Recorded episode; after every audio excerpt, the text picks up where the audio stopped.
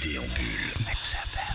Vous aimez la bande dessinée ben, Ça tombe bien parce que nous aussi, et nous on a envie de vous en parler tous les jours à 7h et à midi sur 1000 FM, avec aujourd'hui L'homme à la hache, une surprise inattendue, la reprise par Herman le temps d'un album de sa série Les Tours de Bois-Maury aux éditions de l'ENA. L'auteur signe seul ce récit alors que ses autres productions récentes sont principalement réalisées en duo avec son fils Yves Huppen, y compris les quatre précédents tomes des Tours de Bois-Maury.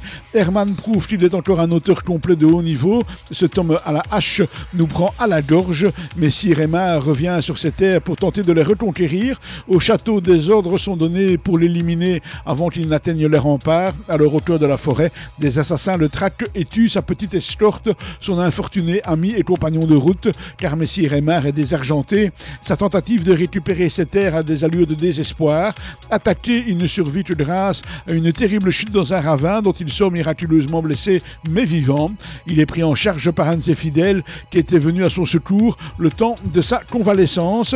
Il organise la contre-attaque avec l'aide de Dieu et de miséreux qui, se, qui, sont restés attachés à lui. Herman euh, brosse ainsi le portrait de ces petites gens, de leurs conditions de vie, de la famine, de la crasse, de la puanteur, de la souffrance. L'homme à la hache, c'est le 16e tome des Tours de Bois-Maury. C'est par Herman, c'est aux éditions de l'ENA. C'est une bande dessinée qui a été résumée, comme chaque fois pour nous, par Marc Descornet. On se retrouve avec grand plaisir lundi pour vous parler bien sûr d'autres bandes dessinées.